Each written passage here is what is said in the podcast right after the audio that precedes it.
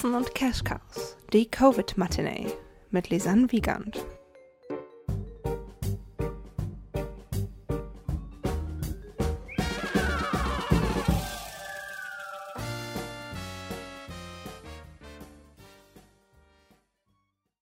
Hallo und herzlich willkommen zur heutigen Covid-Matinee hier bei Katzen und Cash Cows. Für heute habe ich mir Dustin Peters eingeladen, der uns erzählen wird, was er eigentlich so beruflich macht und was für ein besonderes Projekt er sich für die Corona-Zeit nicht vorgenommen hat, aber was quasi aus der Corona-Zeit entstanden ist.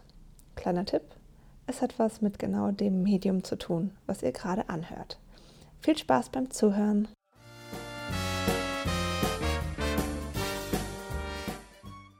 Ich heiße Dustin Peters und ich bin eigentlich Ruhrpottler, wohne aber inzwischen in München mit vielen Stationen dazwischen und habe eigentlich mal am Konservatorium der Stadt Wien musikalisches Unterhaltungstheater studiert und bin dann auch von da aus direkt ähm, bei der Stage gelandet, irgendwie mit Dirty Dancing und dann war ich bei der Uraufführungscast von Hinterm Horizont und da war ich sogar 2000 Vorstellungen habe ich gespielt. ähm, ja, das war wirklich, ich habe das Theater geliebt, ich habe äh, die Umgebung dort geliebt und habe dann auch währenddessen die Möglichkeit gehabt, am Hans-Otto-Theater in Potsdam La Cage voll mhm. mit Uli Vegas und so zu machen. Mhm. Und das wäre eigentlich der weitere Weg gewesen, bis dann durch einen Zufall ähm, ich in Oberhausen bei Phantom der Oper gelandet bin, um dort der künstlerischen Leitung beim Aufbau zu helfen. Ah die Britta Heiligenthal, die Liebe, die inzwischen in der neuen Flora arbeitet, die ist aber schwanger gewesen und musste dann dementsprechend aufhören. Und dann gab es die große Suche, wer wird künstlerische Leitung? Und die Stage hat munter vorgeschlagen, bis dann der Rainer Fried, das ist ähm, der Associate Director von, von mhm. der wohnt in Australien, ist aber eigentlich Deutscher, der hat gesagt, nee, ich bestehe aber darauf, dass Dustin das macht. Und dadurch haben eigentlich die Phantomleute mich da reingepusht und ich wollte es auch überhaupt nicht, weil ich dann, weil irgendwann ist toll, wir können es irgendwann machen, aber ähm, ich glaube, das ist zu schnell, zu früh, ohne irgendwie ein Trainee-Programm oder sonst wie. Mhm. Da einfach einen großen Respekt vor, aber so war es dann und er hat mich sehr unterstützt aus Australien. Ich konnte Tag und Nacht anrufen, wie ich wollte. Und Weil es war immer, also entweder war es bei dir Tag und bei ihm Nacht oder andersrum? Ganz genau, ganz genau. Das war auch also so eine Kleinigkeit, dass äh, die Telefonate, da sind ja die Stage-Telefone ja auch gesperrt für so, mhm. sich dann die Telefone irgendwie freischalten lassen in Hamburg, dass ich in Australien anrufen darf. also das war wirklich das Jahr, ich hatte sofort 43 Leute in der Cast und künstlerische mhm. Leitung von sowas wie Phantom. Ähm, das hat aber irgendwie ganz gut funktioniert und ich habe halt gemerkt, so vielleicht dadurch, dass ich es gar nicht so unbedingt wollte erst, habe ich, hm, habe ich mich ganz gut kennengelernt dass mich das glücklicher gemacht hat, wenn Menschen gut sind, als dass ich selbst gut sein muss auf der Bühne. Und das ah. war wirklich interessant zu lernen. Ich habe, aber das ist bis zur letzten Produktion, wenn Put-ins sind, das heißt, Put-ins sind die Vorstellungen ohne Publikum, wo dann die Zweitbesetzungen einstudiert werden, in allen Abteilungen, ist ja nicht nur der Darsteller, es sind ja auch die ähm, Stage Manager, Tonleute, die Lichtleute, die Techniker hinter der Bühne, ähm, Maske, Dresser, alle sind ja dann irgendwie die zweite ähm, die Zweitbesetzung, beziehungsweise werden dann später auch in anderen Abteilungen dann ja auch die Erstbesetzung. Das ist ja nicht so festgelegt. Und da bin ich im Publikum und eigentlich passiert es immer, dass ich heule, weil ich stolz bin, weil man den Weg mitgekriegt hat bei einzelnen Darstellern auch, was das für ein Prozess war, dass sie dort landen, wo sie dann in der Qualität sind. Ähm, ganz krass oftmals dann auch die Zweitbesetzungen der Hauptdarsteller. Die müssen halt das liefern. Die Kalin Brauer, mit der habe ich dann nach Sister Act gemacht, die hat mal ich könnte deinen Job nicht, ähm, weil sie meinte, ich kann casten, wen ich casten möchte. Und diejenigen, die dann gecastet sind, sind Typecasting genau, sitzen auf der Rolle drauf und können das abliefern. Und du hast die Leute, die aber dann nur zwei Wochen die Nachmittage vielleicht haben, und das ist manchmal schon übertrieben lang, hm, das gleiche abliefern sollen, aber vielleicht gar nicht hundertprozentig Typecasting-mäßig draufliegen, aber die Energie dafür mitbringen. Aber das finde ich das Spannende, wie Menschen in so kurzer Zeit und im besten Falle in der Zusammenarbeit dahin gelangen, um vielleicht selbst ihre Grenzen zu überwinden, ähm, Ängste zu überwinden, neue Fähigkeiten vielleicht an sich zu entdecken. So, das ist eigentlich jetzt lange ausgeführt für. Ich habe gemerkt, in dem Jahr auch im Alltag zu gucken, weil ich das selbst halt ja sechs Jahre lang dann auf der Bühne selbst gemacht hatte, in der Großproduktion, zu sehen, wie kann man Menschen am besten unterstützen, ähm, dass das beste Produkt am Abend dabei rauskommt, aber die Menschen im besten Falle dabei sogar glücklich sind. Das ist mein Ansatz. Jetzt werden vielleicht irgendwelche Darsteller sagen: „Ui, äh, das kommt vielleicht hier oder da mal nicht hin“, aber ich glaube, im Grundsätzlichen wird mir jetzt keiner widersprechen, dass das die Art ist, wie ich arbeite. Und eigentlich hast du gefragt, wo ich herkomme und quatsche hier. Dann ist ja so schnell gewesen, dass die Stage dann sagte: „Ne, dann mach doch bitte weiter.“ Und dann habe ich die Sister Act gemacht durch Deutschland, ähm, und habe dann von Sister Act aus die Möglichkeit gehabt, dass ich dann ins Theater des Westens gegangen bin, um äh, Glöckner zu lernen, weil das sollte nach München und da gab's dann keine künstlerische Leitung. Das ist eine Disney-Produktion. Und dadurch habe ich dann mit Markus Brühl zusammenarbeiten können, der sonst immer die Trainees kriegt für die künstlerischen Leitungen, wo ich aber hinkam und ja schon zwei Produktionen gemacht habe. Und dadurch war es eine hochspannende Zusammenarbeit. Ich liebe Markus über alles und wir sind inzwischen sehr gut befreundet, weil er so offen, der hat angefangen mit, ich glaube 1997 mit Les Miserables in Duisburg Mhm. und der so offen war für, ach so machst du das, ja, das könnte ich übernehmen, ah, das ist ein ganz guter Ansatz. Der war so offen zu lernen, aber ich war die ganze Zeit und habe auch nur gesaugt, wie macht derjenige das, der es eigentlich hier seit über 20 Jahren macht. Und ähm, das war sehr respektvoll und eine andere Art von, es war halt kein Trainee, sondern zwei künstlerische Leitungen mussten in einer Produktion sein, weil es für Disney so wichtig war, dass Mhm. ähm, ich die ganze Zeit dort schon mitarbeite. Und ähm, so habe ich dann Glöckner nach München gebracht und gleichzeitig kam das Angebot dann von Simone Linhoff, der ähm, Artistic Producerin von Stage, ob ich das neue Haus in München als künstlerische Leitung aufmachen würde. Das Werk 7. Und da ich Und dann warst du da. und dann bin ich nach München gezogen. Ich hatte dadurch, dass ich mit dem Deutschen Theater schon zu tun hatte, mit Sister Act war ich im Deutschen Theater, dann war ich mit Glöckner im Deutschen Theater. Das Deutsche Theater in München ist mir, äh, dem bin ich sehr verbunden und dadurch hatte ich München schon kennengelernt und habe mich sehr darauf gefreut. Und dann habe ich aber wirklich auch nicht gesagt, wir probieren es nicht aus, sondern Wohnung gekündigt und nach München umgezogen. Und dann kamen die grauen Haare im Bart, weil dann haben wir dieses Theater aufgemacht. Und da ähm, habe ich auch wirklich gemerkt, wie das Leben dann ganz ohne Privatleben sein kann. Also das war eine Herausforderung für sich. Und so, bis das jetzt geschlossen wurde, leider nach zwei Produktionen, nach Goethe und Amelie im Herbst. Und so bin ich jetzt einfach in München geblieben. Und das ist so die Kurzversion des Ganzen. Ich glaube, was äh, jetzt sehr gut rausgekommen ist, ist, dass du äh, immer sehr viel mit Menschen zu tun hast, dass du sehr gerne mit Menschen arbeitest und sehr gerne Leuten eben dabei hilfst, das Bestmögliche für sie zu tun oder mit ihnen zu tun. Und deshalb so ein bisschen die Frage, weil wir uns, oder ja, der Gedanke, weil wir uns ja gerade in einer Zeit befinden, ähm, in der wir eben nicht mit Menschen zu tun haben dürfen, nicht zu tun haben sollen. Und deshalb die Frage, die ich eigentlich immer am Anfang stelle, nämlich, wie geht es dir denn momentan? Also mir geht's wirklich sehr gut, muss ich sagen. Und das ist auch ganz interessant, dass du sagst mit Corona. Wäre ich jetzt noch fest in einem Stagehouse, Mhm. wäre ich jetzt auf Kurzarbeit und würde warten, bis man wieder starten kann. Mhm. Dass das der Fall genau nicht ist und es kurz vorher das Theater geschlossen ist, muss man kreativere Wege finden. Und Mhm. ähm, das war, ist jetzt eigentlich ganz spannend gewesen. Also ich habe natürlich engen Kontakt mit Leuten von Stage auch, die zu Freunden geworden sind, aus dem Casting, künstlerische Leiter, auch aus anderen Abteilungen. Aber ich habe jetzt festgestellt in der Zeit, was will ich eigentlich? Das wäre auch ohne Corona gekommen, aber mit Corona, hm, ist ja wie die Zeit steht ein bisschen still. Und machst du was aus der Zeit oder machst du nichts aus der Zeit? Und natürlich kann man sich die ersten 2, 3 Wochen beschäftigen, dann hat man irgendwann aber auch den Keller aufgeräumt und irgendwann hat man die Steuererklärung auch gemacht. Und dann zu sehen so: „Wo ist meine Passion?“ Und dadurch, dass ich schon im Studium, äh, in Wien damals schon gesprochen habe, als Sprecher neben dem Studium und währenddessen immer wieder Jobs als Sprecher hatte, habe ich, ähm, auch noch eine weitere Fortbildung gemacht zum Synchronsprecher und auch zum Sprecher selbst für Imagefilme, Voice-over und, äh, Sachtexte und so weiter. Und das war Gott sei Dank kurz vor Corona, äh, fast auch abgeschlossen. Es ist leider in die Corona-Zeit reingegangen. Und dann habe ich mir gesagt: „So, mach, was du möchtest.“ Ich habe mir ein sehr gutes Mikrofon gekauft. Ich habe mir 'n Schallschutz gekauft. Ich habe mir einen Mac gekauft, damit ich ein GarageBand und so habe, weil das dann doch viel besser ist als, ähm, die abgelaufenen, nicht mehr weiterentwickelten Programme von Windows. Habe mein Equipment zu Hause und habe dann gemerkt, dass ich schon als Kind Märchen geliebt habe. Und das hat sich eigentlich immer weiter fortgetragen. Und wenn wo ein Märchenbuch aufgetaucht ist. Ich musste immer drin reinblättern, ich musste es immer gucken. Und so, das war ein Grund. Dann bin ich im Dezember, letzten Dezember Onkel zum ersten Mal geworden kleinen wunderbaren Jella. Und alles kommt so zusammen, äh, dass ich dann sagte, ich mache jetzt einfach also einen Märchenpodcast, wobei Podcast vielleicht das halb falsche Wort ist, weil ich bin da nicht im Gespräch oder sage keine tagsaktuellen Sachen, ähm, sondern ich lese Märchen und suche halt Märchen raus. Deswegen ist es halt so, allein heute ähm, Nachmittag kann ich zur Buchhandlung fahren und äh, habe ein paar neue Märchenbücher, georgische, russische, französische Märchen äh.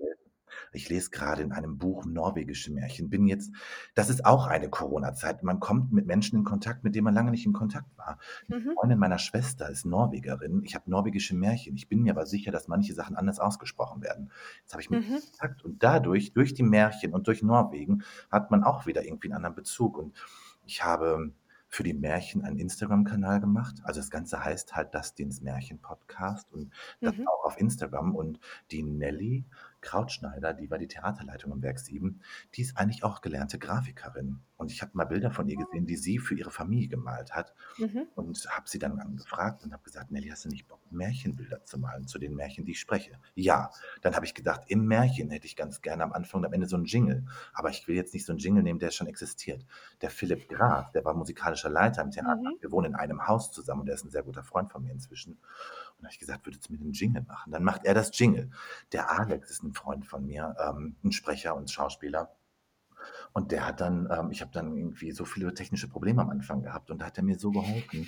Und äh, Alex hilft mir damit. Ich will nur sagen, auf einmal hat es so viele Menschen verbunden miteinander. Dann kommen auf einmal Kollegen und sagen, ach ja, ich habe Kinder und das wird gerne, irgendwie mein Kind hätte gerne hier einen Wunsch oder da einen Wunsch für ein Märchen. Und irgendwie verbindet es jetzt auf eine Weise dann doch wieder alle. Bis hin eigentlich, dass ich jetzt mit dir Kontakt habe. Ja. Ähm, dass ich dann denke, durch den Märchen-Podcast irgendwie ist was entstanden durch eine Corona-Zeit. Ich hätte niemals, niemals in 10, 11 Jahren Stage die Zeit dafür gehabt, das zu machen.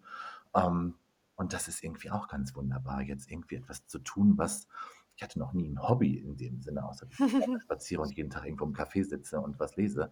Aber das ist jetzt wirklich ein halbberufliches, halb Hobby. Ich lerne selbst übers Sprechen viel. Ich höre mich danach an, muss schneiden und denke mir, oh, wie hast du da geatmet? Wo musst du da was wegschneiden?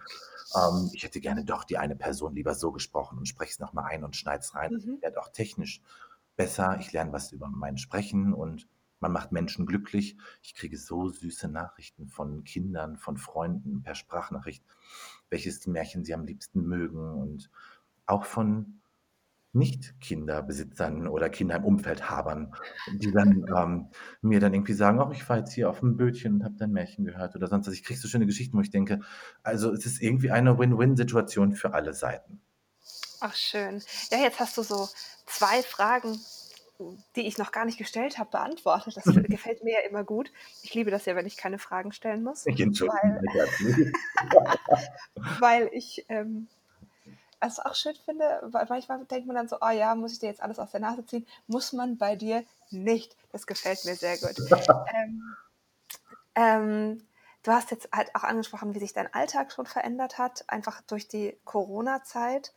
Ähm, und dass du, dass du halt, dass das was ist, ich glaube, das haben ja viele erlebt, gerade am Anfang, ähm, als das alles so neu war für uns, für uns alle, sind ganz viele Leute eben so richtig krass zusammengerückt. Ne? Also das ist ja was, was wahrscheinlich wir im Theater kennen. Da ist man ja häufig sehr in so einem äh, ich sag mal, familiär quasi symbiotischen Verhältnis zueinander in Produktion.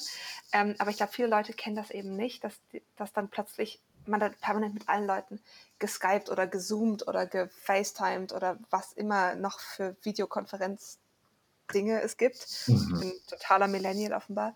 Ähm, und dass das jetzt bei dir aber sozusagen nochmal auf einer, auf einer anderen Ebene eben durch dein Märchen-Podcast passiert ist, das finde ich natürlich auch irgendwie ganz spannend.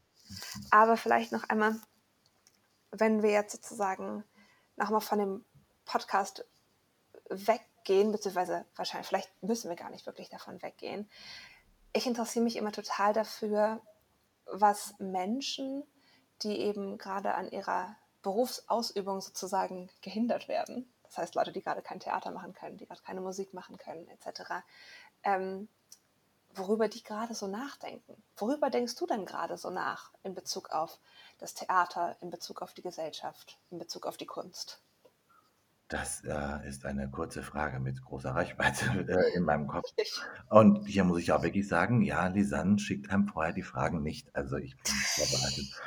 Was, was mir am meisten wirklich durch den Kopf geht, ist, äh, wo will ich wohnen und was will ich arbeiten? Das ähm, ist ganz viel, weil ich mir nicht so viele Gedanken mache um Zwischenmenschliches, weil das lebt man ja gerade mehr aus. Also mhm. mit Tanten und Onkeln, mit denen man sonst weniger zu tun hatte, mit denen man äh, wöchentlich zum Teil, manchmal täglich kurz schreibt, wöchentlich telefoniert. Das Zwischenmenschliche, darüber mache ich mir keine Gedanken, weil das existiert oder passiert und das in der schönsten Weise, auch mit Kollegen, Freunden, die zum Teil halt auch Freunde sind. Ich meine, wenn man so zusammenarbeitet. Ich habe aber jetzt eben kennengelernt, so in der Zeit, was ich lerne auch, wie es dann ist, wenn man eben nicht berufliche Themen hat, sondern wenn es viel privater wird. Mhm. Weil ich mir halt so Gedanken mache, ist, ja, München hat kein Großproduktionstheater mehr. Hm, muss ich jetzt in eine andere Stadt ziehen dafür? Aber mhm. ich liebe München und das spüre ich jeden Tag, selbst in Corona. Ich bin ja jeden Tag draußen gewesen mit dem Fahrrad oder rumgelaufen an der Isar. Ich liebe die Stadt sehr. Mhm. Ähm, und dazu kommt, ich liebe Musical sehr und das ist meine Passion und steckt tief im Blut drin. Und man weiß ja auch, dass das, was wir da tun hinter der Bühne, man sieht davon viel nach vorne, aber man spürt davon nichts, weil man einfach denkt, ja, die Leute können es ja von alleine. Mhm. Aber wie viele Tage von Aufwachen, oftmals über Jahre von Aufwachen bis zum Schlafen gehen, beschäftigt dich das. Man wacht auf, einer ist krank, man geht schlafen und weiß, morgen gibt es vielleicht ein Problem, habe ich die richtigen Besetzungen, ich muss jemanden einkaufen von woanders, jemanden einstudieren oder die Creatives aus Amerika äh, rufen in der Nacht irgendwie an und dann muss man sich damit auseinandersetzen und man weiß schon, jetzt kommen die Telefonkonferenzen ab 9 Uhr morgens. Also es ist es beschäftigt uns so, dass, und da ist jetzt die Überleitung zu dem, worüber ich mir Gedanken mache, man kann, ich kann das auch noch lange machen und es ist wirklich toll. Aber was natürlich ein bisschen flöten geht, ist das Privatleben. Und ich mhm. spüre gerade, wie sehr ich mein Privatleben mag ähm, dass man sich auf einmal mit Menschen am Abend treffen kann. Jetzt auch, wo der Lockdown irgendwie ein bisschen gelockert wurde, wo man draußen sitzen kann, wo man sich an der Isar setzt während des Lockdowns, wo man sich verabredet hat, mal irgendwo im englischen Garten und dann in Abstand auf einer anderen Picknickdecke mal lag und so, ähm, zu Zeiten, wo man das sonst nie machen könnte. Ich habe Leute getroffen, die ich lange nicht gesehen habe, weil man gar nicht zeitlich dazu kam. Und da merke ich für die Zukunft, ich möchte wieder mehr Privatleben haben, ich arbeite gerne und das kann ich auch gerne die ganze Zeit tun. Ich habe nie Probleme damit, habe ich nie gehabt, 70, 80 Stunden. Aber vielleicht reicht auch 40, 50 Stunden. Ähm, mhm. Das wäre schön. Und das sind so die Sachen. Wo geht das? Mit welchen Projekten? Und da merke ich ja halt, man ist jetzt auch währenddessen trotzdem noch in andere Projekte drin. Also ich arbeite auch an Musical-Projekten weiter, sei es für die Stage oder für andere Produktionen. Man ist ja im Austausch und ähm, die Welt ist ja dann doch eine kleine, die Backstage-Welt ähm, in dem Ganzen. Aber das sind so Gedanken, die beruflicher Natur, die Wohnnatur sind. Und ansonsten muss ich halt sagen, was, man, was ich auch gelernt habe, ist, man merkt auch bei Menschen, wie positiv oder nicht sie in der Zeit mit der Situation umgehen und mit sich. Wie können sie mit sich selbst umgehen? Und man spürt ja auch manchmal schon, wie die einen eher positiv bleiben und was merken, was kann ich schaffen und bei den anderen, wo es total, die wenig mit sich anfangen können. Und dann kommen natürlich auch Sachen in den Kopf wie diese Fridays for Future. Da denke ich immer wieder dran und dann googelt man und man muss ja fast danach suchen, weil es einfach aus, der, aus den Medien raus ist. Und ich denke, mhm. es ist wichtig, dass es existiert. Jetzt haben wir Black Lives Matter. Ähm, Heute ist die Demo in München, da werde ich auch hingehen. Ähm, aber was macht das für die Zukunft, ist meine Frage. Jeder kann jetzt gerne den schwarzen Poster irgendwie bei sich reinmachen, aber was tut das in drei Monaten, in fünf Monaten? Ist ein anderes Thema und dann posten wir alle irgendwie wieder Regenbogen. Und dann, ich hoffe halt, dass es einen Effekt hat für danach, dass jetzt nicht einfach mhm. nur jeder nachzieht und jeder postet, ich muss es auch machen, sondern was tust du dafür? Wie erkundigst du dich? Wo kannst du Petitionen unterschreiben oder wie kannst du einfach lesen oder wissen, wie es geht? Und dann mache ich mir auch Gedanken über, wir können das nicht auf Amerika abwälzen. Wir haben einen Rassismus in Deutschland und wir haben die AfD in Deutschland. Und das finde ich ein spannendes Thema zu sagen, was können wir davon nicht nur mit farbigen, mit schwarzen, äh, wie auch immer inzwischen der korrekte Ausdruck dafür ist. Ähm, ich höre immer wieder Neues. Ähm, BIPOC. Hm? BIPOC sagt man es im englischen Sprachgebrauch normalerweise. Inzwischen. wieder was gelernt. Die Sache ist halt, was können wir aber konkret? Ja, auf alle Arten des Rassismus tun. Und dann können wir auch schon wieder darüber sprechen, was ist auch mit Ausgrenzung von Randgruppen, wenn das auch der richtige Begriff ist, mit Homosexualität. Mich hat das wahnsinnig getroffen, als vor zwei, drei Wochen die Bundesregierung entschlossen hat, dass Homosexuelle immer noch nicht Blut spenden dürfen. Ja, ja. Die Blutsbrüder zum Beispiel aus Berlin, die haben sich ja sehr stark damit bestellt und engagiert. Und ich war mir sicher, dass das jetzt der Zeitpunkt ist, wo man es machen kann. Und ich finde das unglaublich. Ja, unsere Organe könnt ihr gerne nehmen danach, aber Blutspenden nicht, obwohl man ja Menschen helfen will, dass man daran gehindert wird. Das sind Themen und natürlich hat man mehr Zeit, sich zu belesen darüber. Und Ja. hm, ich finde, es sind viele Themen und ich finde es immer schade, aber nicht erst in der Corona-Zeit, dass es ja immer nur um ein Hauptthema geht und jeder, jedes Medium greift es auf. Ich hätte gerne einen Trump-Filter irgendwie bei Spiegel Online und Zeit Online, wo man das ausblenden kann. Ähm, es gibt ja die App Good News, das ist auch mal gut zu sehen, was auch Gutes passiert in der Welt, weil man manchmal denkt, das passiert ja gar nicht mehr. Aber ja, das finde ich wirklich schade. Es sind viele Themen und man muss zum Teil suchen, wenn es nicht gerade en vogue ist. Ja, und ähm, also ich habe das auch gemerkt am Anfang, als wir dann alle zu Hause bleiben sollten die ganze Zeit. Ähm, da habe ich auch ähnlich wie du das jetzt beschreibst, ähm, mir einfach so Themen rausgesucht, die mich schon seit Jahren beschäftigen teilweise und habe dann einfach nochmal mehr darüber gelesen. Und ich war wirklich zwei Wochen oder so so extrem aggressiv, weil ich so ein Buch gelesen habe über die Geschlechterungerechtigkeit in der Datenerhebung.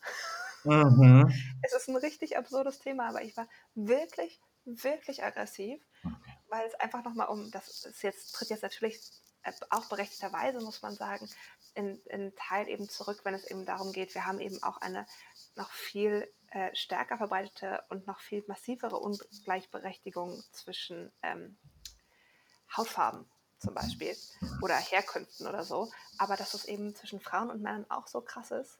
Und wenn wir uns dann eben diese ganze Frage, der, die jetzt ja auch gerade sehr präsent ist, der Intersektionalität stellen, also Frauen sind ungleich, werden schlechter behandelt als Männer und Schwarze werden schlechter behandelt oder BIPOC äh, werden schlechter behandelt als Weiße. Was macht das dann dann mit äh, weiblichen BIPOC oder mit Transmenschen, die schwarz sind oder ähm, Das ist es. eben Dann kommen wir Native da oder raus so. und gehe dann noch einen Schritt weiter. Da habe ich jetzt drüber gelesen, weil ein Freund von mir getroffen. Wenn man dann noch davon ausgeht, lass sie im Rollstuhl sitzen oder sonst wie. Genau. Also es gibt irgendwie, irgendwann kann man ja sagen, das sind ja, hast du immer eine mehr von den Faktoren, nennen wir sie irgendwie, aber dass das immer schwieriger gemacht wird. Also das finde ich hart, ja, was du sagst. Ja. ist schwer. Und ähm, ich finde das super, dass du das gesagt hast, dass, da ähm, dass man eben gerade total darüber nachdenkt oder wenn man eben überhaupt denkt, das ist ja auch nicht allen Leuten gegeben, ähm, eben sich mit solchen Themen auseinanderzusetzen. Ähm, weil ich weiß nicht, ähm, ich war damit bestimmt nicht allein. Ich habe am Anfang so gedacht, so, oh ja, Krise als Chance irgendwie zu sehen und irgendwie zu denken, ja, vielleicht lernen wir, dass wir alle nicht mehr so viel zu irgendwelchen Geschäftsterminen reisen müssen. Vielleicht ist auch Zoom und Skype danach total okay. Mhm. Aber ähm, jetzt inzwischen, muss ich sagen, denke ich, glaube ich da nicht mehr so dran. Nachdem die Bundesregierung auf die, auch die Lufthansa gerettet hat. Ja, und jetzt also auch die Autokaufprämie, das ist das einzig Positive, ähm, dass Gott sei Dank in der Richtung was ist. Ich habe auch mir die Gedanken gemacht, hat das einen Effekt für später? Ich glaube nicht so groß, wie ich den erhofft hätte oder auch andere sich den erhoffen.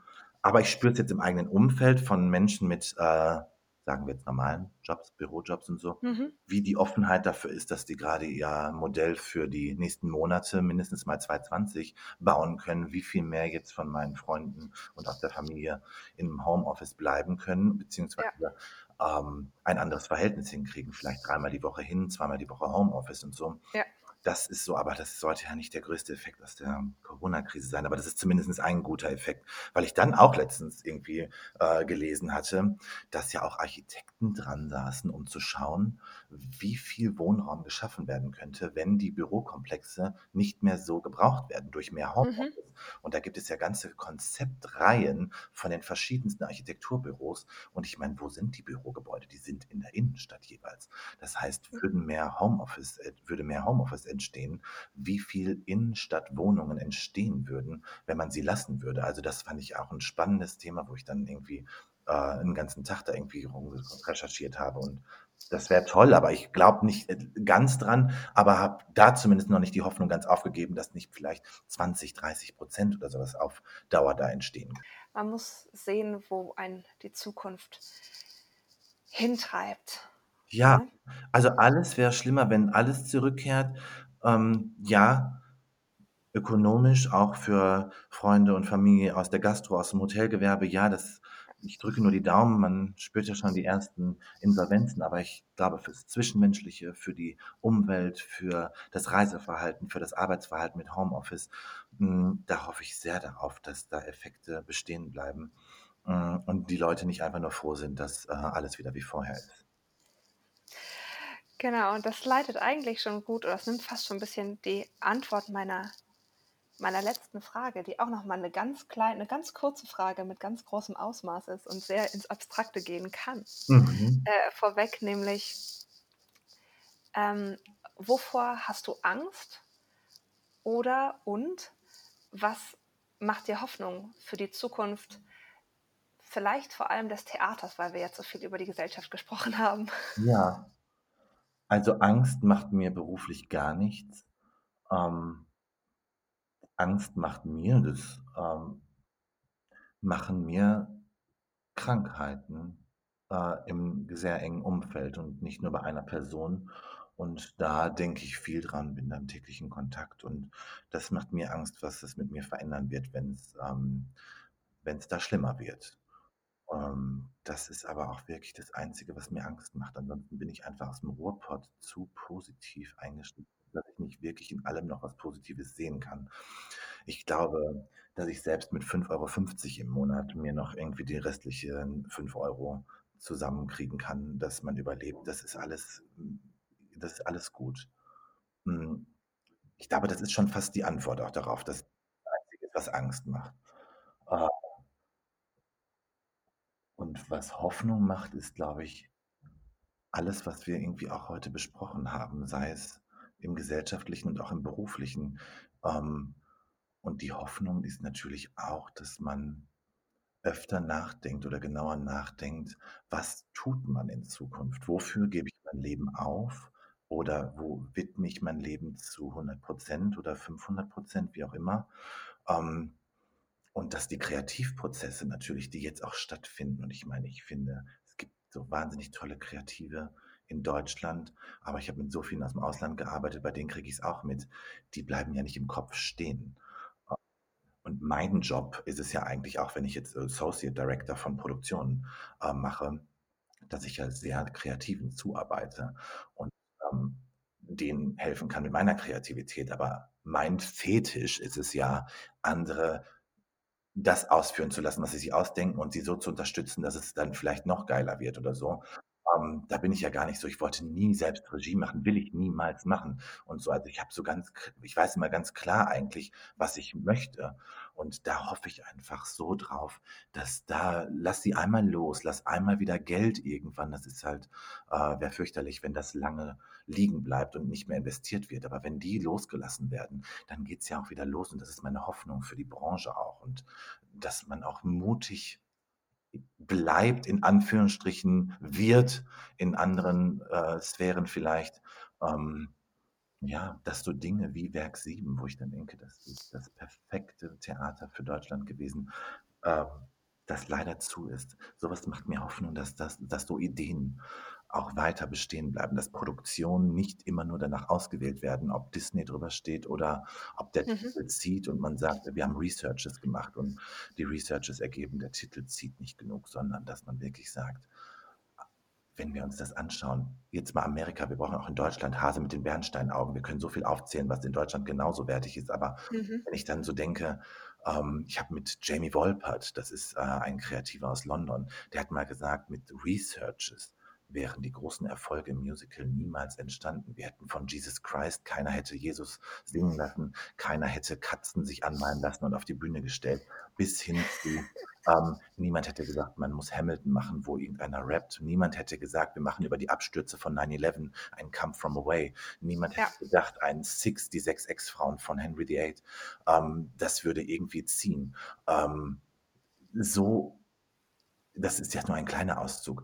Alles das hätte ich will und hoffe drauf, dass man auch in Deutschland so mutig wird, ähm, nicht nur an den kleinen Off-Theatern, sondern eben auch an den großen, die sich das leisten können, zu sagen, wir lassen Menschen freien Lauf und gucken, was dabei rauskommt. Weil, wo ich es mitgekriegt habe, am meisten in dem direkten Zusammenhang, wo ich mitgearbeitet habe, ist halt Fuck you Goethe. Es gibt kaum was, wo ich mehr hinterstehe. Mit Sicherheit wirtschaftlich ein Desaster gewesen, aber es ist ja jeder rausgegangen und hat gespürt, dass da eine neue Art Musiktheater ist. Und da hoffe ich einfach weiterhin drauf. Das ist so Hoffnung, wenn wir beruflich die Hoffnung verknüpfen. Und ansonsten sind meine Hoffnungen ganz viel Shishi im Leben mit allen Menschen, die ich liebe. Und das wird auch eintreffen. Da bin ich sehr positiv eingestellt.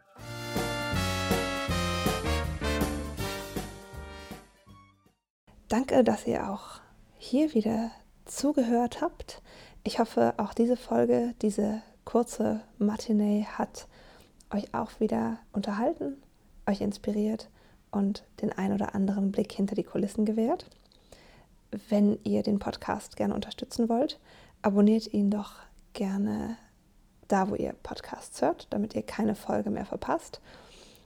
Oder auf den sozialen Netzwerken.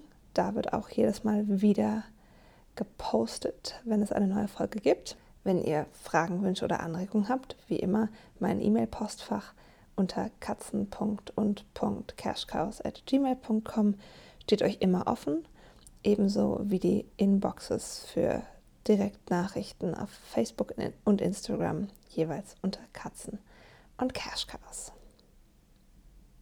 Ich freue mich, wenn ihr den Podcast weiterempfehlt, entweder auf Social Media oder mit der guten alten Mund-zu-Mund-Propaganda.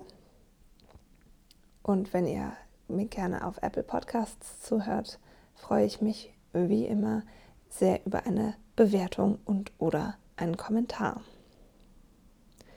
Nun bleibt mir nicht mehr viel zu sagen, außer bis wir uns in spätestens anderthalb Wochen zur nächsten Folge wiederhören. Bleibt gesund, passt euch auf, auf euch auf, habt eine musikalische Zeit und guckt hinter die Kulissen. Ciao!